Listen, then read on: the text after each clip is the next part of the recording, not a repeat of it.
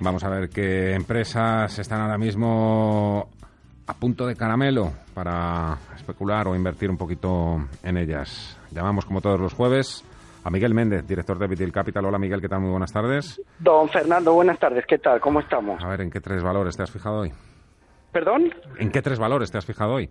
Vale, eh, pues mira, te comento. Primero, American Electric Power, que es una utility eléctrica que lo está haciendo espectacularmente bien. Para aquellos inversores conservadores, 43 mil millones de market cap.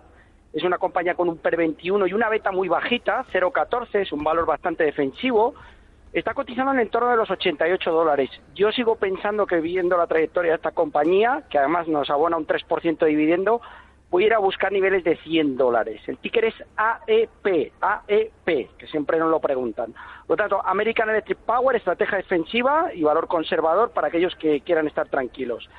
Luego hay una aseguradora que, sobre todo aseguradora del hogar, tiene diferentes tipos de seguros, que se llama Cincinnati Financial Corp. El ticker es CINF, C y latina N de Navarra, F de Francia. Es una compañía de 16.000 millones de capitalización, per 16. La beta tampoco es muy alta, está por debajo de 1, 0,70 y nos da un 2,25 de dividendo. Lo está haciendo espectacularmente bien en alrededor de los 100 dólares. Yo creo que puede ir a buscar niveles de 104.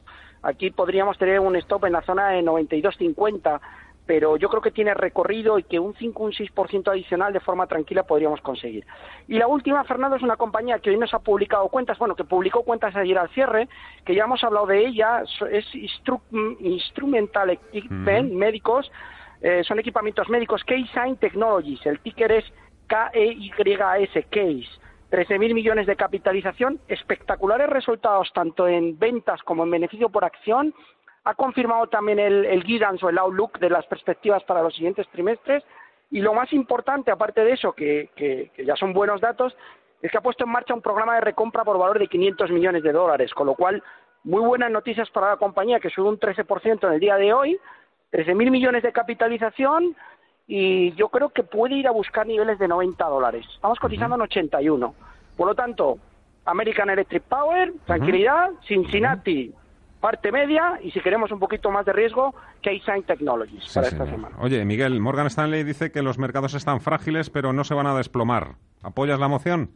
Totalmente de acuerdo, frágiles, pero seguimos confiando en Trump. Esperemos que de momento el 25.000 aguantado y vamos a ver si en el día de hoy también tendremos un cierre por encima de los 25.200, que sería buena noticia. En Trump y en la economía norteamericana, ¿eh? ese dato de PIB, la verdad es que... Bastante bueno. Sí, sí. Eh, el tema, una, una reflexión, Fernando, que quiero hacer. Eh, Trump el otro día, los dos últimos días el mercado ha caído bastante. Eh, Trump pedía que la FED el miércoles comentara su intención de reducir o de bajar los tipos si las cosas se ponían feas. La Fed no hizo este comentario. Yo supongo que la Fed conoce los datos macro venideros y por eso no ha dado, no ha dado el, comentario de decir, bueno, estamos dispuestos a, reducir mm. tipos. El mercado no se lo ha tomado bien, pero mm. bueno, vamos a ver qué pasa entre Trump y Powell. Que Hombre, y el, mercado de bonos, que es ahora mismo también el gran termómetro, ¿no? Ahí es donde se está. Uh, ¿Cómo está y otra cosa muy importante, Fernando. Te, notaba yo con ganas hoy de hablar, así que tienes el micro abierto. ¿eh? Muy rápido.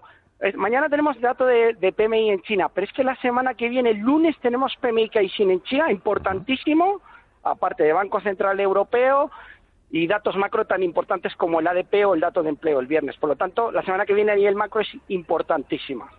Miguel Méndez, Bitil Capital, un placer, como siempre, muchas gracias. Un placer, Fernando, buenas tardes, adiós.